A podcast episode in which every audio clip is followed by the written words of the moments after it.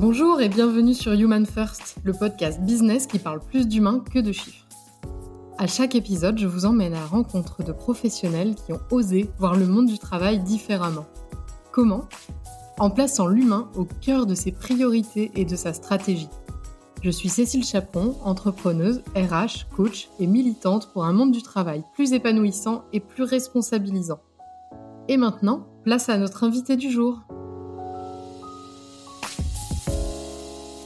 Je suis absolument ravie et fière d'interroger l'association 1% pour la planète, qu'Isabelle va nous présenter. J'interroge 1% dans le cadre du podcaston. Mais qu'est-ce que c'est le podcaston?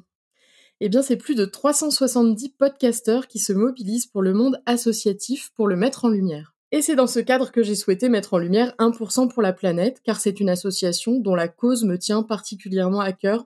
Vous allez découvrir pourquoi. Bonjour Isabelle. Bonjour Cécile. Eh bien, entrons dans le cœur du sujet. Peux-tu nous présenter 1% pour la planète, son histoire, son évolution? Alors 1% pour la planète, c'est une organisation à but non lucratif qui a été fondée euh, il y a un petit peu plus de 20 ans par euh, un monsieur qui s'appelle Yvon Chouinard, qui est le, fondateur et jusqu'à il y a peu de temps euh, propriétaire de l'entreprise Patagonia. Et donc il a créé le 1% pour la planète en 2002 parce qu'il était dans le cadre de, sa, de son activité en tant que chef d'entreprise et de, l'entreprise Patagonia, il était lui-même philanthrope à hauteur d'un pour cent de son chiffre d'affaires. Il a voulu élargir en fait, enfin avoir plus plus d'impact que sa seule philanthropie et il s'est dit si je crée un, collectif avec un, label, une sorte de label entre guillemets, et avec un message ultra simple et international, on va pouvoir peut-être convaincre d'autres entreprises de faire cette, de rentrer dans cet élan de philanthropie. Donc, il a créé le One Person for the Planet aux États-Unis et depuis, ça n'a fait que grossir avec notamment la création d'une entité en France en 2014, qui est un fonds de dotation, donc aussi une organisation à but non lucratif. Ce fonds de dotation One Person for the Planet France est basé en Haute-Savoie et gère en fait la communauté 1% sur toute la France. Donc, communauté 1% qui sont les les entreprises membres, les associations récipiendaires et même des partenaires médias qui, sont, qui font partie de la communauté. Et toi, Isabelle, qui es-tu? Qu'est-ce que tu fais dans cette association? Eh bien, j'ai la, la, joie et la chance d'en être la directrice. on m'a confié le 1% pour la planète France au début de l'été 2015. Auparavant, je travaillais chez Patagonia justement. Donc, j'ai baigné dans la culture du 1% dès sa création, en fait. J'ai eu la chance qu'on m'ait confié cette responsabilité de, développer le 1% pour la planète France depuis, depuis 2000, oui, été 2015 et ça faisait à peine un an que la structure française avait été créée. Donc, c'est pas moi qui l'ai créée, mais je l'ai développée depuis et, et je suis pas toute seule. Je la développe avec, je développe le 1% avec une équipe. maintenant, on est neuf personnes à, développer ça. Donc ça, on a bien grossi. Neuf personnes salariées du coup, et puis avec personnes un conseil d'administration. Et on a un conseil d'administration comme ce, type d'organisation, un conseil d'administration qui, sont, qui est constitué de 15 personnes bénévoles qui représentent vraiment la, l'hybridation du 1%, c'est-à-dire il y a, il y a des représentants des entreprises qui sont des entreprises membres, des représentants des associations, des représentants des partenaires médias et puis des représentants de la maison mère, entre guillemets, qui est l'organisation américaine. Et alors, qu'est-ce que c'est l'objectif de 1% pour la planète? Qu'est-ce que vers quoi vous, vous tendez? Eh bien, l'objectif du 1% pour la planète, il part en fait, euh, si je peux partir d'un, peut-être d'un constat d'abord, euh, et qui avait été fait euh, au départ par Yvan Chouinard, et c'est pour ça qu'il a créé le 1%. Un double constat. Le premier, c'est que la philanthropie environnementale, en tout cas le mécénat qui est fléché vers les projets de protection de l'environnement, ne représente que 9% des sommes du mécénat venant des entreprises et, des fondations en France. donc ça reste une toute petite portion du mécénat qui est fléchée vers la cause environnementale. Ça, c'est le premier constat. C'est encore pire à l'échelle internationale et aux États-Unis, c'est 3%.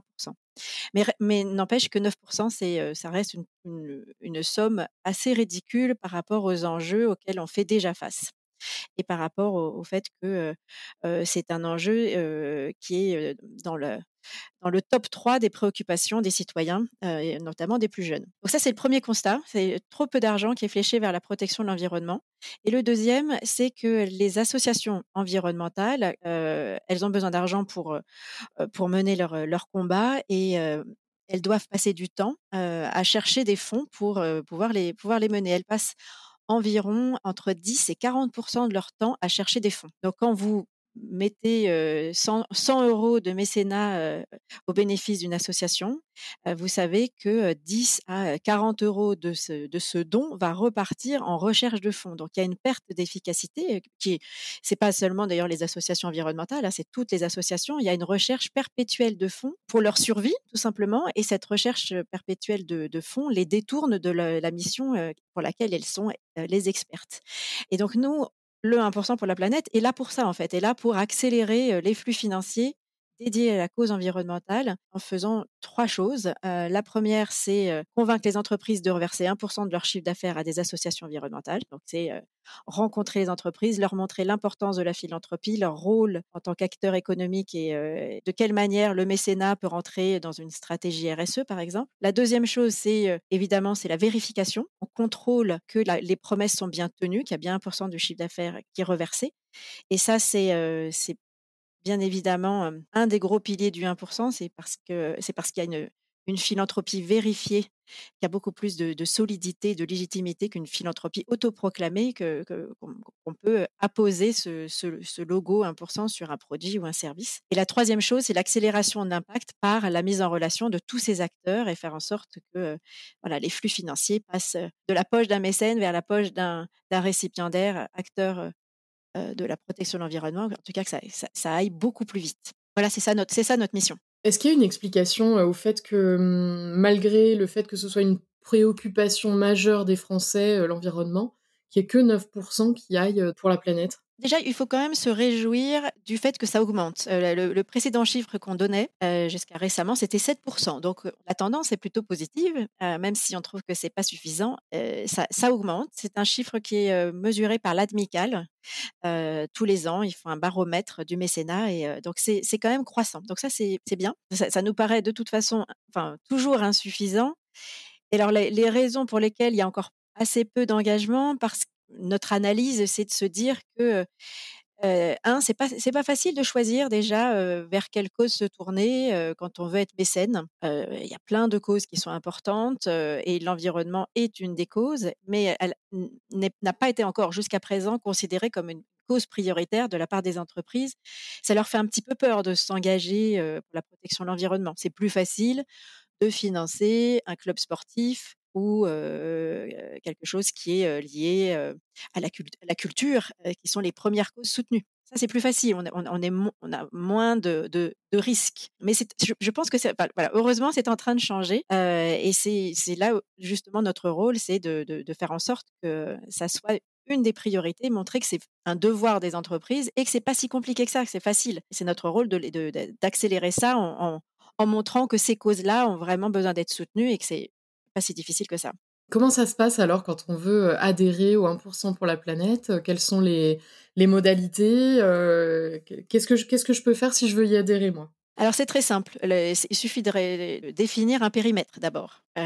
si je suis chef d'entreprise, je veux être, je souhaite être, faire partie de la communauté 1%. On va d'abord définir un périmètre. enfin, c'est au chef d'entreprise de le définir et ça on peut, on peut l'aider parce qu'il peut rejoindre soit sur toute l'entreprise, soit sur une marque, si par exemple on a, plusieurs marques dans, notre portefeuille et on sait que telle marque portera plus le message 1% pour telle et telle raison, l'ADN de la marque, c'est une marque éventuellement qui est positionnée sur un marché bio par exemple, ça peut être un, point d'entrée. et ça peut être éventuellement sur une gamme. On descend jusqu'au principe de s'engager au niveau d'une gamme.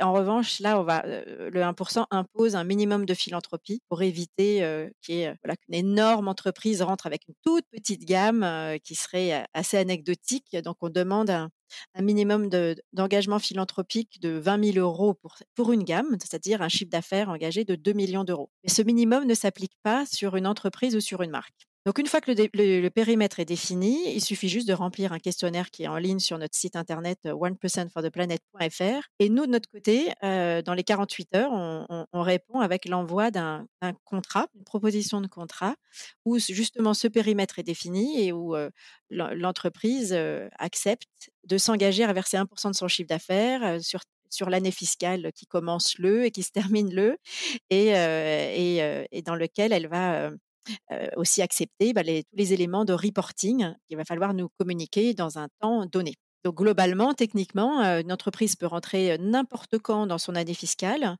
Il n'y a pas de moment privilégié, même si pour beaucoup, elles vont rentrer en général en début d'année fiscale, mais on peut rentrer n'importe quand dans son année.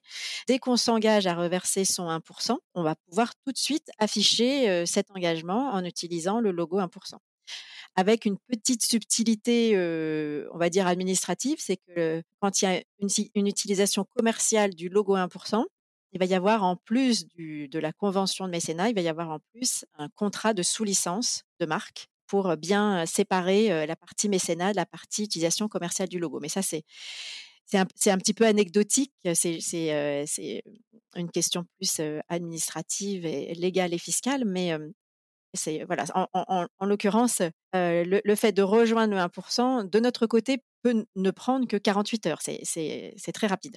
Et quel type d'entreprise vous rejoignent? Tous les types d'entreprises nous rejoignent, que ce soit déjà de toute taille, donc des TPE, des, PME ou des entreprises de taille intermédiaire. Alors avec une majorité quand même de TPE qui nous rejoignent, c'est quand même plus des, petites structures qui nous rejoignent avec un point commun, je dirais de quelque taille que, ce soit, leur point commun, à, quelques exceptions près, c'est que ce sont des entreprises familiales ou des entreprises en tout cas qui appartiennent à un nombre réduit d'actionnaires en fait. Et, la plupart du temps, toujours dans les mains du fondateur ou de la fondatrice. Ça, c'est le, point commun de quasiment tous ceux qui nous rejoignent. C'est vraiment voilà, des, entreprises qui sont encore dans les mains d'un fondateur ou d'une fondatrice et la plupart du temps des entreprises qui sont très engagées, qui vont considérer que la philanthropie est une des, une des clés de leur politique RSE. Parfois, c'est le premier pas dans une politique RSE et parfois, c'est un complément dans une politique déjà engagée. Toutes les industries nous rejoignent. je dirais que c'est avec peut-être une majorité d'entreprises qui sont soit dans le, dans le conseil en marketing et communication. C'est ce qu'on a pas mal d'entreprises de ce secteur-là, mais on a des entreprises du milieu de l'outdoor, du milieu textile, du milieu de la cosmétique, du milieu de l'alimentation. Voilà, il y a du B2B, du B2C, tout, type, avec évidemment un frein potentiel. Ça, nous arrive, mais très rarement, d'avoir des demandes d'entreprises qui sont hors champ, c'est-à-dire qu'on ne pourrait pas accepter dans le cadre du 1%. Ça, c'est rarissime en fait. on, refuserait évidemment toute demande d'entreprise qui serait bannie par l'investissement socialement responsable traditionnellement comme le tabac, l'armement, la, pornographie, mais évidemment, ce, type de secteur ne s'est jamais tourné vers nous. Voilà, donc on n'a pas, eu l'occasion de leur dire non et, ça, n'arrivera probablement jamais puisqu'elles ne vont pas se, mettre en difficulté. Et est-ce que les entreprises qui utilisent énormément l'énergie fossile, on peut penser à une, énorme entreprise internationale euh, qui viendraient vers vous. Est-ce que ça, ce serait possible? Probablement pas. Non, non, c'est tout ce qui est euh, industrie, euh, industrie fossile et qui d'ailleurs qui commence à être banni aussi de, de l'investissement socialement responsable. Les industries chimiques seraient retoquées. On, a un système de justement la gouvernance est là pour ça. C'est que quand on a un doute au sein de l'équipe sur une, une, une, industrie qui pourrait être dommageable pour le 1%, pour la communauté 1%, ou qui être parce qu'il pourrait y avoir une sorte d'incohérence entre l'engagement et le message porté. On, active nos, administrateurs, on leur, demande leur avis pour avoir vraiment un, on a un droit, il y a un droit de regard de la part des administrateurs qui représentent toute la communauté 1% et, et là ils se prononcent pour ou contre l'entrée de telle ou telle entreprise. Quand on sent qu'il peut y avoir une question, un peu problématique, on, les, pose cette question-là à nos administrateurs. Et donc, il y a aussi plein de grosses entreprises internationales, par exemple, qui font partie du 1%. Des grosses entreprises, mais pas, pas d'immenses entreprises. Il n'y a pas d'énormes entreprises. la plus importante, ça reste toujours Patagonia, qui, reste une entreprise, certes, qui a grossi, mais qui n'est pas non plus qui fait pas partie des des plus grandes entreprises, mondiales. Comme je je te disais, c'est ça reste des entreprises la plupart du temps familiales. Je sais que tu visites pas mal, les entreprises qui qui font partie du 1 donc tu les connais bien. Pour toi, c'est c'est quoi le les les bénéfices d'une entreprise à, mmh, à intégrer 1% pour la planète? Ça ça va dépendre en fait, à quel stade elle elle elle est de sa réflexion. Une entreprise va rejoindre le 1% ça peut être, comme complément d'un engagement déjà lancé en termes de responsabilité sociale et environnementale. Elle peut déjà avoir fait toute une démarche et considérer que, le 1% va, consolider cette démarche, va la permettre de lui donner une, lisibilité et une visibilité, mais en tout cas, au moins une lisibilité, une compréhension, simple parce que c'est un message, très facile à comprendre. 1 pour cent pour la planète, c'est 1% du chiffre d'affaires. En plus, c'est international. Donc la plupart pour certaines entreprises, c'est vraiment une façon d'afficher un engagement déjà existant, mais de le rendre, heu, plus compréhensible.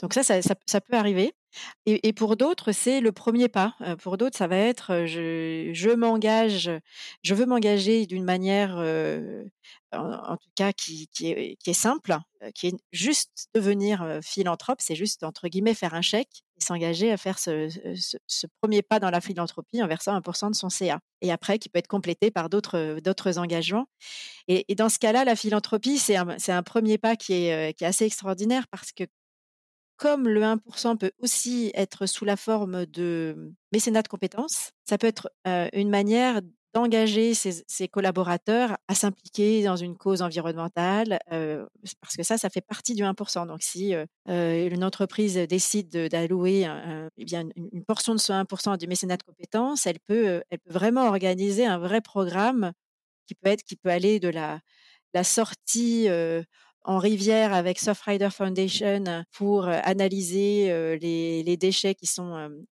accrochés sur les bords de la rivière et utiliser un logiciel pour savoir, d'où, viennent ces déchets et le re le reporter aux communes, en amont. Ça, c'est assez extraordinaire de passer un moment, avec une organisation environnementale et de comprendre, les enjeux et d'agir vraiment, voilà, cartographiant et ou en nettoyant. Ça, c'est ça ça a une valeur, c'est un coût jour homme et donc ça, ça fait partie du calcul 1 Heu, on peut aller jusqu'à, heu, la moitié de son 1% sous forme de mécénat de compétences ou de dons, heu, ce qu'on appelle le don en nature qui inclut aussi le don de produits. Oui, donc si j'ai bien compris, le mécénat de compétences, c'est je peux envoyer, un de mes collaborateurs vers, une association et qui viendra donner un coup de main dans n'importe quel type de de besoin de Ça peut même être l'informatique ou Exactement, ça peut être de la comptabilité, de la communication, de la recherche de fonds. C'est souvent d'ailleurs, heu, ces 2 derniers sujets qui intéressent beaucoup les associations, c'est, heu, avoir de l'aide pour la recherche de fonds pour les outils de communication et d'ailleurs, on met à disposition des membres 1 hem, une, avec un travail qu'on a fait avec Vendredi, une une plateforme de mise en relation entre les associations qui recherchent des bénévoles ou des, personnes qui vont faire du mécénat de compétences, et voilà, c'est une plateforme qui permet de les mettre en relation. Et donc il y a une, on va dire une, version, heu, 1% pour la planète de Vendredi qui permet de mettre en relation uniquement les associations agréées 1% avec les membres 1 Pour faciliter, cette, le mécénat de compétences parce que c'est pas toujours évident, quand on voilà, quand on se lance dans un une démarche, bah, je veux, apporter mes compétences à une association, c'est pas forcément évident de savoir vers qui se tourner et quelles sont, voilà, les associations qui ont besoin de mes compétences. Donc, la plateforme Vendredi est parfaite pour ça. Alors parmi nos auditeurs, s'il y a des personnes qui ont envie de venir vous rencontrer avant de de prendre leur décision d'adhérer ou pas, heu, comment ils peuvent le faire? Eh bien, le mieux, c'est de se rendre sur notre site web où sont indiqués tous nos événements. En fait, on croit beaucoup à la rencontre humaine. Alors on a on s'est adapté, on fait aussi, heu heu, des webinaires tous les mois de présentation du 1% Ça, évidemment, c'est en ligne, mais on fait, heu, des ce qu'on appelle des cafés 1 donc c'est des rencontres, en présentiel. On en a un à Paris, le le 21 mars, on en aura d'autres ailleurs, tout au long de l'année et puis on a surtout notre gros événement annuel qui se passe au mois d'octobre qui s'appelle les Rencontres pour la planète. C'est le le le 10 et 11 octobre à Paris et c'est l'occasion pour les membres 1 mais même ceux qui qui aimeraient éventuel éventuellement rejoindre le 1 de de voir concrètement quel est notre, impact puisqu'on fait, intervenir les 40 meilleurs projets portés par des associations 1%, et on les fait pitcher sur chacun, chacun 10 minutes, classés par thématique environnementale, et ça dure, ça dure deux jours, et c'est une, une occasion très concrète pour voir quels sont les, les, meilleurs projets de protection de l'environnement et pourquoi pas de, de les cofinancer. Et le, le, mieux, en fait, c'est d'aller sur notre site et de voir les événements qui sont à venir, puisqu'on en organise quand même très régulièrement. Ok, les cafés, en tout cas, pour y avoir assisté, c'est convivial, ça permet de boire un petit café et de bien comprendre l'association et puis de rencontrer des membres aussi, c'est vachement chouette. Oui, c'est important de ce partage d'expérience entre les entreprises membres ou pas membres encore pour pouvoir comprendre voilà ce que ça apporte aux uns et aux autres et puis bah, faire parler les associations et rencontrer ces porteurs de projets. Il n'y a rien de mieux que évidemment cette, cette rencontre humaine pour, pour décider, bah, tiens, moi c'est ce projet-là qui m'intéresse, je veux le soutenir avec la philanthropie que, génère que peut générer mon entreprise. Et d'ailleurs, ce sera peut-être la dernière question. on n'a pas parlé du fait qu'on peut choisir en fait entre soit financer des associations particulières ou alors donner de l'argent de façon plus globale et après c'est vous qui répartissez? Oui, alors le, le, modèle du 1% est principalement sur un modèle de philanthropie directe, de mécénat entre l'entreprise membre vers l'association récipiendaire nous, dans ce cas-là, on est juste là pour mettre en relation ou donner des outils qui facilitent cette mise en relation.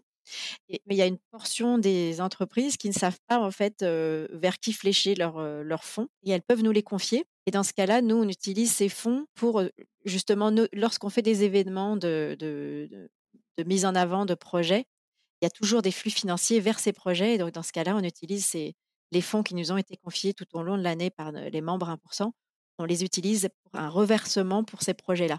Mais c'est une minorité des flux financiers. Au total, c'est 10 millions d'euros qui sont versés par les membres français. Et il y, a à peu près 7% aujourd'hui qui transitent par nous, et qui sont reversés aux associations. Donc la plupart du temps, c'est un mécénat direct. C'est 10 millions en France et c'est combien à l'international? C'est, je crois, entre 50 et 60 millions de dollars à l'international.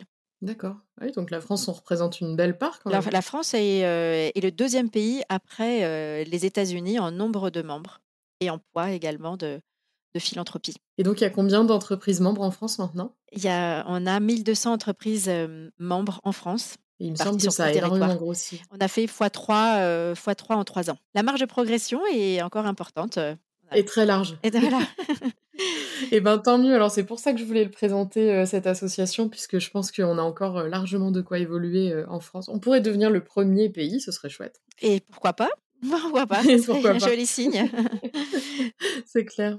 Et ben, en tout cas, merci beaucoup Isabelle vraiment pour ta présentation. Merci Cécile. J'espère que ça aura convaincu certaines personnes de, vous rejoindre. Merci beaucoup en tout cas. merci beaucoup pour cette visibilité, cette fenêtre, ce temps de parole et on, sera ravis de répondre à, toutes questions euh, en présentiel ou, euh, ou à distance. Merci beaucoup. Génial. Merci. Au revoir Isabelle. J'espère que vous avez aimé cet épisode autant que moi. Si vous connaissez quelqu'un qui aurait beaucoup de choses à dire sur le sujet, je serais très intéressée de le savoir. Alors partagez-nous son nom en commentaire. Pour nous soutenir, n'hésitez pas à partager cet épisode et à vous abonner à notre chaîne pour ne pas manquer les prochains. Et si l'envie de nous mettre plein d'étoiles et un commentaire vous prenez, n'hésitez surtout pas. À bientôt!